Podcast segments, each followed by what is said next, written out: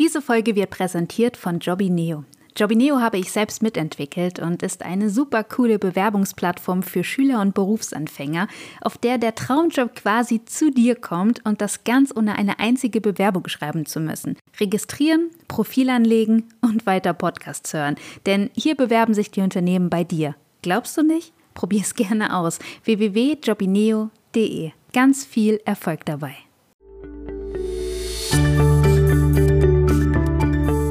Traumberuf Influencer. Ist das überhaupt ein Beruf? Man hört ja immer wieder, Influencer würden Geld fürs Nichtstun verdienen. Ich habe mich gefragt, was ist dran an all den Vorurteilen und wie sieht der Alltag eines Influencers wirklich aus? Ich habe heute das große Glück, eine, wie ich finde, nicht nur menschlich großartige Influencerin als Interviewgast am Telefon zu haben, sondern auch eine wirklich talentierte. Unter dem Namen The Real Lauri postet die 23-jährige Hamburgerin für ihre rund zwei Millionen Follower vor allem lustigen Content, geht aber auch sehr oft mit ihren ganz persönlichen Lebensgeschichten um. Ich mag sie vor allem wegen ihrer Authentizität, ihren schauspielerischen Fähigkeiten und ihren Mut, ihre Meinung zu Themen auch einfach offen mal auszusprechen. Deswegen freue ich mich einfach so sehr, dass sie heute bei mir am Telefon ist. Hallo Lauri, es ist wirklich so schön, dass du mein Gast bist. Dankeschön, ich freue mich sehr, dass ich dabei sein darf. Ja, erzähl du doch vielleicht kurz selbst mal ein bisschen von dir. Du bist ja sicher nicht über Nacht zur Influencerin geworden. Ähm, wie kam es dazu? Wie verlief dein Weg vom vielleicht Ende der Schulzeit bis heute? Oh, du stellst, äh, stellst mir aber eine Frage. Ähm, also, das war ziemlich verwirrend, wie ich zur Influencerin geworden bin. Ich hatte das eigentlich nämlich gar nicht geplant. Ich habe mhm. früher nämlich, also ich habe Abitur gemacht und ich war schon immer an Schauspiel interessiert. Hatte auch eigentlich ein, eine Möglichkeit zu Schauspielern, aber ich war so, hm, ich mache mal mein Abitur, dann habe ich irgendwas in der Tasche. Und das Schauspielern ist ja jetzt auch nicht so ein, so ein fester Job. Und meine Eltern waren immer so, ja, Lauri, du musst etwas machen, was dann so schön irgendwie fest ist und so. Und deswegen habe ich mich dann entschieden, so wie ausländische Eltern, viele, nicht alle, sind. Du, deutsche äh, Eltern sind da nicht anders. Ich hatte den gleichen Traum. Meine Eltern haben auch gesagt, nein, du kannst nicht auf die Schauspielschule, du musst erstmal was Bodenständiges machen. Und mhm. deswegen verstehe ich das total.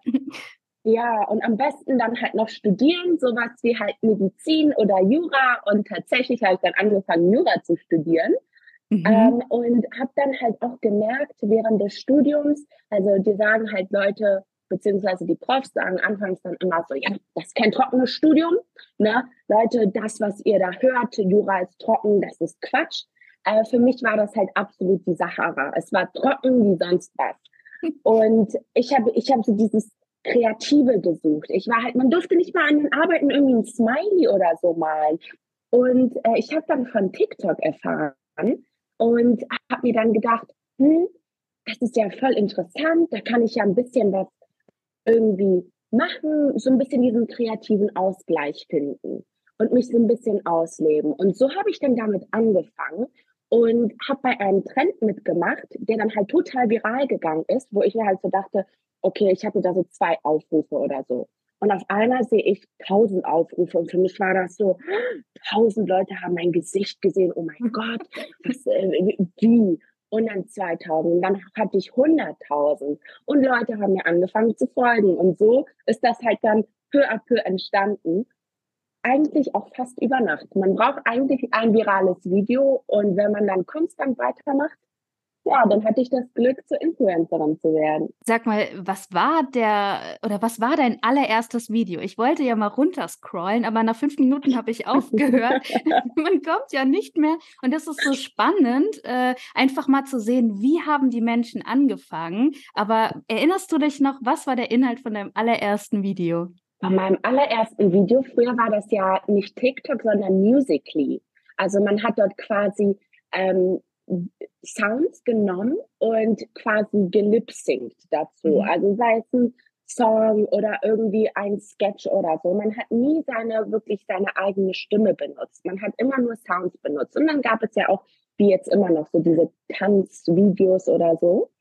Und ich hatte dann irgendwie einen Sound genommen und habe halt dazu einfach nur gelipsingt. Das war mein mhm. allererstes Video. Aber mein virales Video, das war dann irgendwie so zwei, drei Videos später, die habe ich auch gar nicht mit TikTok aufgenommen, ähm, war ein Trend, dass ich weiß nicht, ob, ob du da auf TikTok warst, aber es war so ein In Germany we don't say the train is late. So, die, der Zug ist verspätet. We say, scheiß Deutsche Bahn, wieso, äh, wieso ist die wieder zu spät? Und das war mein Video. Und das hatte viele Aufrufe. Das habe ich nämlich dann erstellt. Ich habe bei diesem Trend mitgemacht. Und das war halt so das eine virale Video. Spannend tatsächlich gibt es auch Leute, wenn du sagst, dass du so lange gebraucht hast, um runter zu scrollen, die sich wirklich die Mühe machen und komplett runter scrollen und mich dann dort auf dem ersten Video markieren. Und ich denke mir so, oh Gott, Leute, bitte hört auf. Und dann schreiben die so, ähm, 2023 und ich bin hier. Und ich so, nein, bitte nicht. Das ist so unangenehm, wenn man sich so, wenn man auch den Kontrast sieht. Auch die Qualität hat sich ja, TikTok hat sich ja verändert und ähm, halt, ich habe auch ein neues Handy und die Qualität, das war also, ja. Spannend.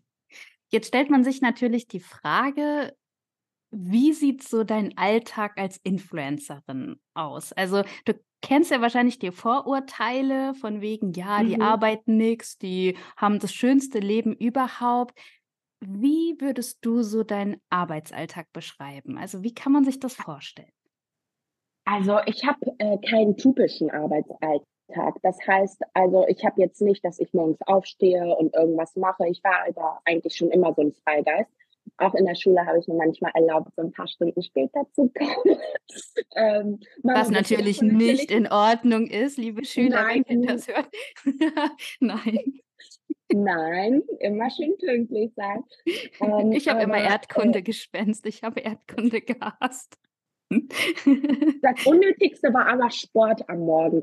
Das habe ich gehasst, weil ich mir so dachte, ich bin gerade aus dem Bett gekommen und du zwingst mich hier jetzt zehn Runden zu laufen. Nö, das geht nicht.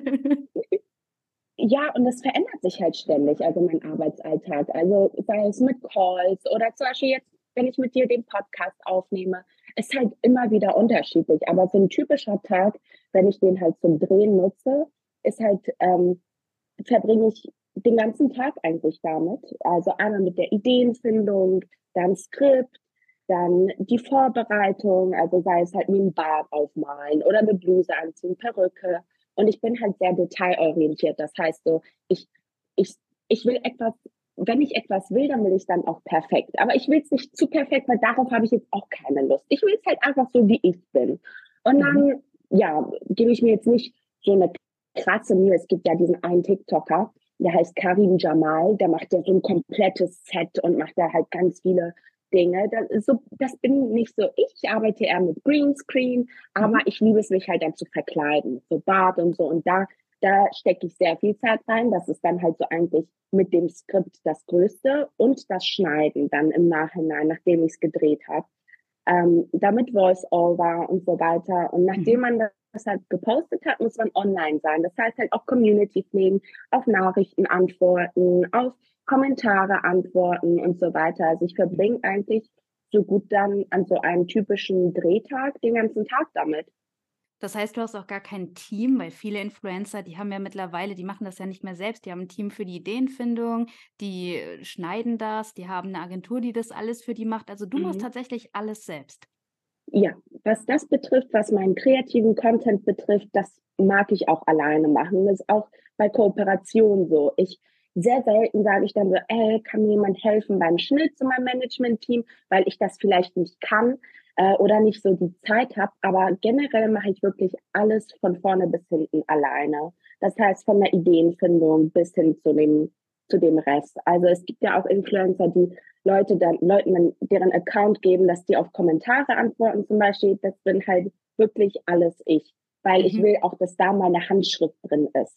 Da hatte mich auch mal eine Schülerin gefragt oder hat mir erzählt, sie hätte einer Influencerin, der sie schon lange folgt, schon so oft Nachrichten geschrieben. Und mhm. da würde aber auch nie stehen gelesen oder so. Und jeder fragt sich immer, kriegen die so viele Nachrichten? Lesen die die überhaupt? Blenden die die direkt aus? Wie ist das bei dir? Also Antwortest du allen? Antwortest du manchen? Oder wie gehst du mit Nachrichten deiner Follower um? Also ich bemühe mich, so viel wie möglich tatsächlich zu antworten. Also weil das ist mir auch wichtig, dass ich so eine persönliche Bindung zu meinen. Ich mag es auch gar nicht irgendwie so ähm, Fans zu sagen oder so, weil, weil ich fühle mich irgendwie unwohl mit diesem Wort. Ich, ich mag das eher, wenn dann Follower sagen, aber ich finde, das ist halt eine Community, eine Gemeinschaft. Sie mögen mich und ich liebe sie, weil deswegen bin ich ja auch Influencerin. Und ich bemühe mich so viel, wie es nur geht, zu antworten. Nur ich kriege, es gibt ja Leute, die noch mehr Follower haben als ich. Ich will mir nicht vorstellen, wie viele Nachrichten die bekommen. Aber ich kriege pro Tag mindestens 100 Nachrichten, also sogar mehr. Und dann auf alles zu antworten, ist halt schwierig. Aber ich bemühe mich auf jeden Fall, dann, wenn Leute halt zum Beispiel in, mich in deren Story markiert haben, darauf zu antworten oder die Story zu liken und so weiter. Also ich bemühe mich da wirklich sehr, nur leider kann man nicht jedem antworten. Ähm, und das finde ich halt auch schade, aber man kommt da halt einfach nicht hinterher. Ich kann 24-7 dran sein und 24-7 antworten, als würden halt immer mehr Leute dazukommen. Mhm. Ich habe mich das eh gefragt, wie ist das so? Bist du wirklich 24/7 mit deinem Handy unterwegs? Also sind deine Freunde schon genervt, weil sie sagen: „Boah, Lauri, leg mal das Handy weg“? Oder wie wie stellt man sich das vor, wenn man mit dir den Tag verbringt? Also ist es die ganze Zeit: „Oh Gott, neuer Content, oh Gott, ich muss 'ne Story machen, oh Gott, hier“ und nur am Handy und wie viel oder ja, guckst du eigentlich auch dann die ganze Zeit, wie viele Aufrufe dein Video hat oder lädst du das dann hoch und machst erst mal dein Ding? Wie ist das? Also, ich ähm, würde jetzt sagen, tatsächlich, ich bin 24-7 online, aber nicht 24-7 Stunden am Handy. Das mhm. heißt, ich weiß schon, was abgeht, aber ich bin jetzt nicht so eine Person, die alles filmt. Insbesondere halt, wenn ich äh, Zeit mit meiner Familie oder mit meinen Freunden verbringe, bin ich so, okay, ähm, ich lege mein Handy zur Seite, weil es ist halt schwierig, wenn man halt, insbesondere wenn man halt Influencer ist, so ein bisschen die Realität von, von der digitalen Welt zu trennen, weil irgendwann verschwimmt das und man lebt nicht mehr im Jetzt, sondern man lebt halt wirklich nur im Internet. Und ich bemühe mich, besonders halt auch was meine psychische Gesundheit angeht, dem nicht so viel Raum zu geben, weil ich dann mich selbst auch irgendwie vergesse. Man, mhm. man, man lebt dann ja nicht gar, gar nicht hier und jetzt.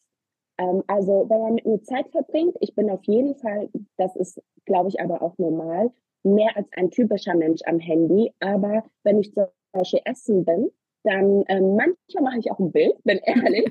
aber meistens lege ich dann mein Handy komplett weg, hab's auf Stumm und verbringe halt mit der, äh, mit der Person Zeit, mit der ich gerade unterwegs bin. Mhm. Wie stehen denn generell deine Freunde und deine Familie dazu? Also stehen die hinter dem, was du machst, oder wirst du da manchmal belächelt, weil es heißt, naja, Lauri hat ja keinen richtigen Job oder ja, wie ist das? Ja, also dazu kann ich eine richtig lustige Story erzählen. Und zwar den Anfang, das habe ich auch noch nie erzählt, den Anfang, als meine Mama erfahren hat, dass ich TikTok mache. Ähm, beziehungsweise ich habe ähm, mit TikTok 2000, Ende 2019 angefangen. Und ähm, ich habe da noch nicht, ich habe in der Nähe von Berlin gewohnt und bin dann halt zurück nach Hamburg gekommen, weil halt diese ganzen Probleme da entstanden mit dem, mit Corona und so. Und ich habe dann meiner Mama gesagt, Mama, ich, ich drehe Videos und oha, es hat voll viele Aufrufe. Und meine Mama natürlich, sie ist halt jetzt, wird sie, sie ist 60, sie wird gleich. Äh, ich, sie wird natürlich 40, 30, 25. Mama, wenn du das hörst, ich habe nicht dein Alter verraten. Ähm, sie ähm, dachte natürlich erstmal, ich drehe ganz bestimmte Videos. Oh nein! Angefangen, meine Schwester anzurufen und zu weinen, oh mein Gott. Und dann erst später, weil ich, ich wollte gar nicht tatsächlich, dass meine Familie mir folgt, weil ganz viele Leute aus meinem Umfeld, also an Anführungsstrichen Freunde, gesagt haben, boah, Laura, du bist peinlich, warum machst du sowas, ne? Ähm, und ich wollte gar nicht, dass meine Familie mir folgt, bis ich dann irgendwann gesagt habe, ja, okay, egal, folgt mir ruhig. Äh, so viele Leute standen schon hinter mir. Ich hatte da schon ein paar, zehn, ich glaube 25.000 oder so. Und ich war so, okay, Mama, du, du kannst mir folgen. Mach das einfach. Und dann hat meine Mama erfahren, okay, das sind doch keine schlimmen Videos. Und die Leute, die mir damals halt ähm, gesagt haben, boah, Laura, du bist peinlich. Ich hatte sogar Videos gelöscht, weil ich mir so dachte, hm, okay, vielleicht haben sie recht. Sind jetzt in meinen DMs und so, oh mein Gott, du bist ja voll in Anführungsstrichen Fame geworden. Du, hör mal, mein Cousin macht Musik. Wäre das möglich, dass du ihm hilfst und so? Und ich denke mir so, boah, ne, also du hast mir anfangs gesagt, ich soll meine Videos löschen und jetzt, also ja, das ist so typisch. Das ist so ja. typisch. Aber wie ist das generell? Also bekommst du eigentlich viel Hate? Und in welcher Form? So schreiben die dich wirklich aktiv an oder sind das dann irgendwelche Idioten, die irgendwas kommentieren? Beides tatsächlich. Mhm. Also ähm, das, das war schon ein paar Jahre, glaube ich, her. Da, hat das, da hatte ich meinen ersten Hate-Kommentar und da bin ich ja erstmal komplett durchgedreht. Ich dachte mir so, oh Gott. Und es war mir egal, wie viele Leute das Video mochten. Na, es gab diesen einen Kommentar, der mhm. war so, oh, du bist doof. Und den habe ich mir dann zu Herzen genommen. Na, egal wie viele tausend ihr gesagt haben, lustiges Video. Dieser ja. eine hat mich so getriggert. Ich bekomme Hate-Nachrichten in den DMs. Also mir schreiben Leute wirklich, wirklich, die geben sich die Mühe, gehen auf mein Profil, gehen auf Direktnachricht senden und schicken mir eine richtig lange Nachricht, warum sie mich nicht mögen. Und die kennen mich halt, also die haben ein Video gesehen und haben dann, weil, weil das sind halt nicht meine Follower, das sind irgendwelche Leute, die ein Video ge, ähm, gesehen haben und schreiben mir dann keine Ahnung was für ein Hate. Also Kommentare, definitiv. Also da insbesondere halt irgendwelche Leute, die die einfach keinen Humor haben. Ich bin ganz ehrlich, Leute, die keinen Humor haben, haten mich, äh, weil äh, die verstehen halt, manche verstehen aber nicht meinen Humor. Auf jeden Fall kriege ich die Hate-Nachrichten über, über halt DMs. Ich hatte sogar einmal eine Morddrohung. Da musste ich Echt? zur Polizei. Ja ähm, weil, weil die mir gesagt haben, ja, wenn ich dich auf der Straße sehe, dann, ja, keine Ahnung. Was, ja. Aber was macht das mit dir? Also wie gehst du damit um? Ich bin ehrlich, an manchen Tagen, wenn es mir nicht gut geht, dann nehme ich mir das zu Herzen. Also da bin ich so, mh, hm, ja, vielleicht haben die recht, ah, ich habe keine Lust mehr auf Social Media und die, weil, weil, wenn man in so einem bestimmten Modus ist, wenn man mhm. selbst schon irgendwie sich komisch fühlt und selbst nicht irgendwie weiß, was abgeht, dann nimmt man sich solche Kommentare besonders zu Herzen. Aber überwiegend denke ich mir, diese Leute geben sich halt die Mühe, mir zu schreiben, dass die mich nicht mögen. Das Ding ist, der Algorithmus erkennt nicht, ob es Hate ist oder ob das äh, ein guter Kommentar ist. Im Endeffekt zahlen die mir dann meine Brötchen weil die mir die Aufrufe geben. Das ist so, gut. Ja, würden die mich nicht dann haten, dann, also ganz ehrlich, manche Leute sagen, es gibt keine schlechte Publicity. Aber wenn es um solche Videos geht, stimmt das tatsächlich. Weil im Endeffekt, wenn du dann mit einem Video, also ich verdiene jetzt auf TikTok kein Geld nach, nach Aufrufen oder so, aber es gibt ja auch diesen Kreativitätsfonds, da bin ich nicht drin.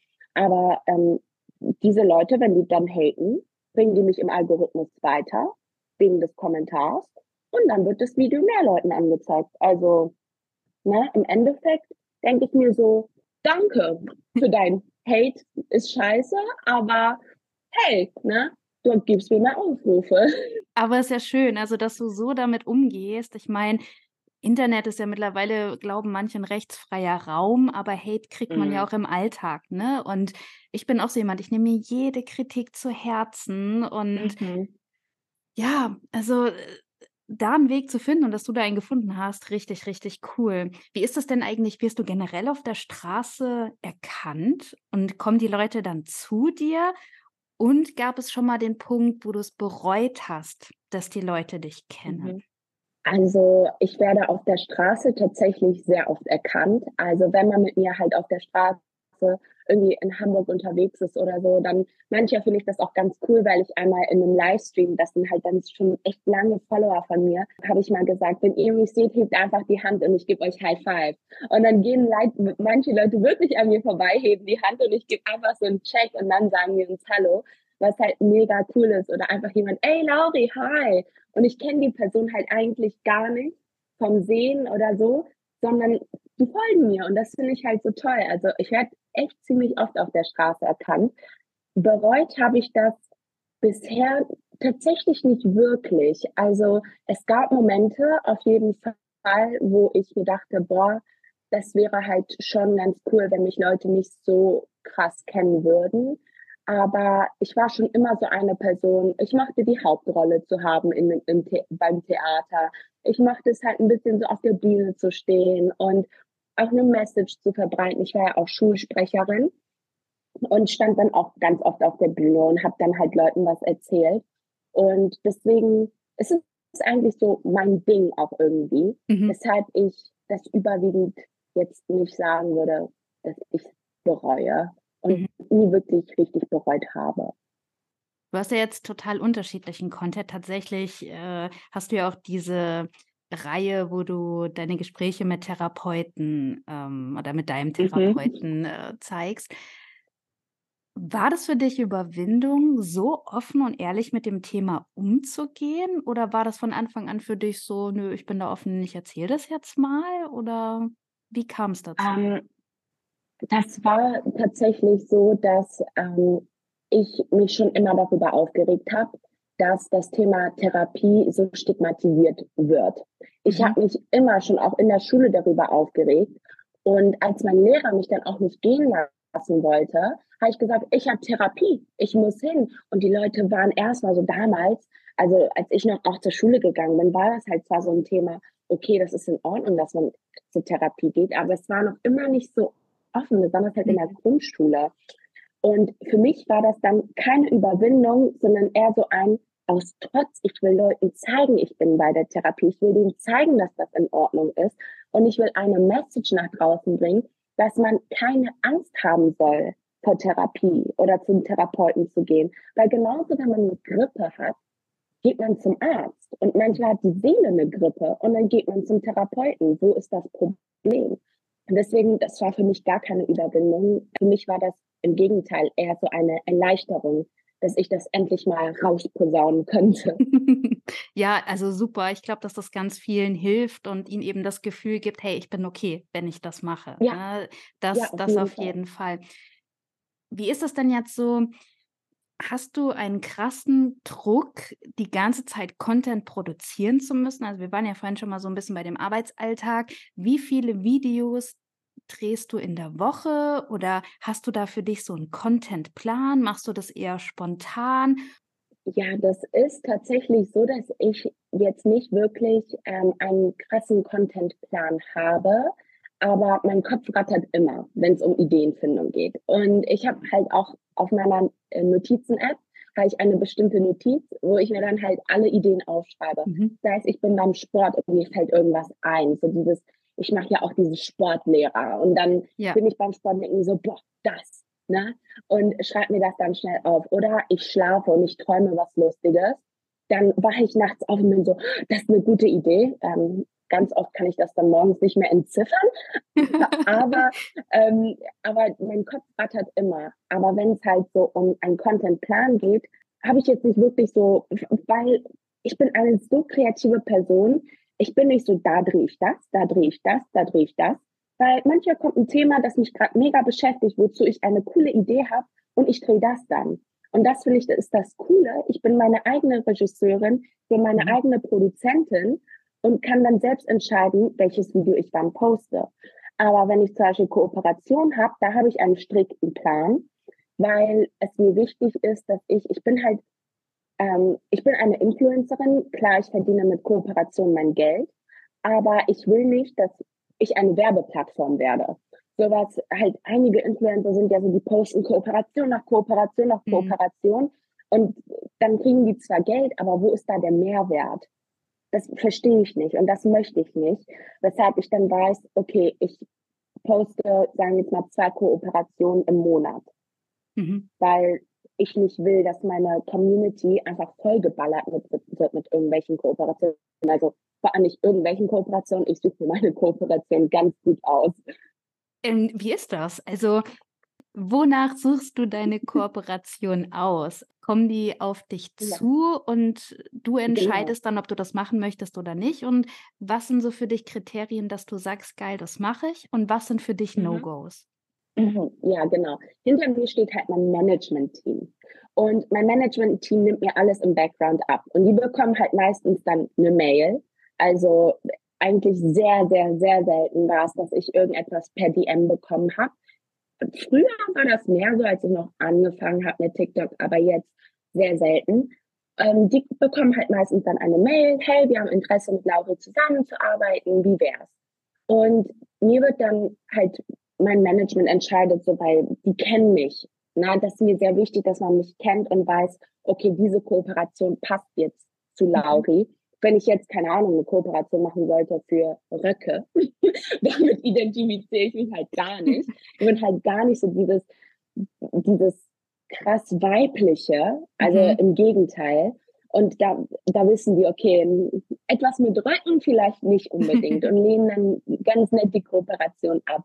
Ähm, aber dann, wenn es halt so etwas ist, wo die denken, okay, das könnte Lauri gefallen, schicken sie mir das und sagen, hey, schau mal, du hast so und so eine Anfrage bekommen. Und ich entscheide dann generell, hat es einen Mehrwert für meine Community? Kann meine Community daraus was mitnehmen?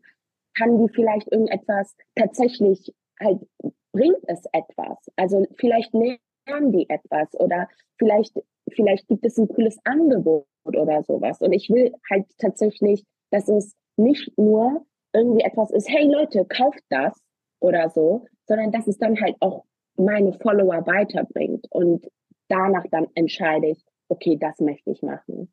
Mhm. Eine meiner Schüler, die ich befragt habe Mhm. im Vorfeld, äh, als ich gesagt habe, dass ich dir ein paar Fragen stellen werde, die hat zum Beispiel gefragt: „Wie ist das denn, wenn du mal Kinder hast oder generell, wenn du so an deine Zukunft denkst, ne? Also, siehst du dich so die nächsten 20 Jahre genau als Influencerin und denkst du, dass, wenn du Kinder hast, dass sich dann dein Content ändert oder hast du darüber schon mal nachgedacht?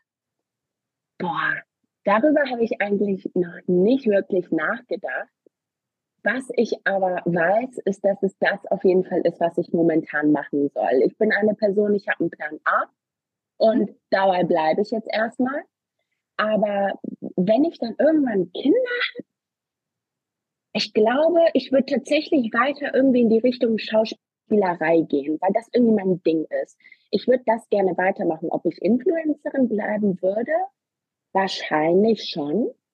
Aber ich glaube, ich würde versuchen, mehr in die Richtung Schauspielerei zu gehen, weil ich wäre dann ja Mama auch und könnte ja auch nicht 24-7 am Handy sein, dann müsste ich mir um kleinen Lauri kümmern. Also ich glaube, ich würde da so einen Mittelweg finden müssen. Mhm. Wenn du nicht Influencerin geworden wärst und jetzt auch mal das Mhm. Jurastudium außen vor gelassen, was wäre dein Gut. Plan B gewesen?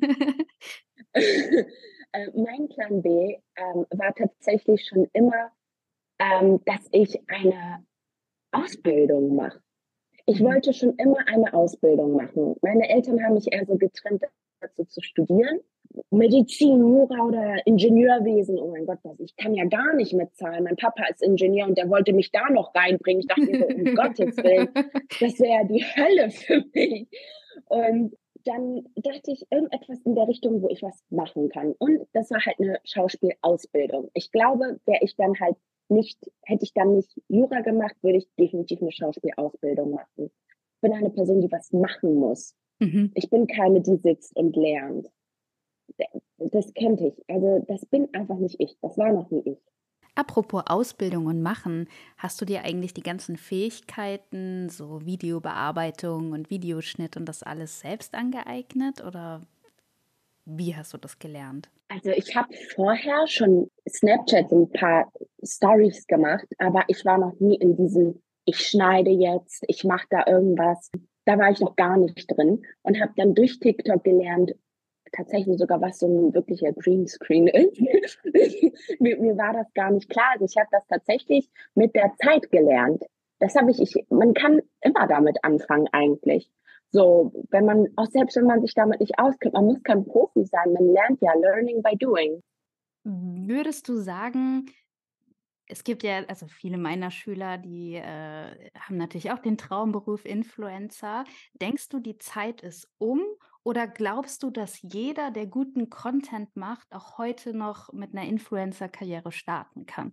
Also ich würde niemals sagen, dass die Zeit vorbei ist. Ich würde sagen, solange du Mehrwert bietest, solange du etwas bietest, was nicht, nicht schon da ist, sagen wir mal, weil es gibt schon tausend Leute, die halt Vlogs machen. Aber die Leute, die mit den Vlogs quasi Erfolg haben, haben etwas Bestimmtes.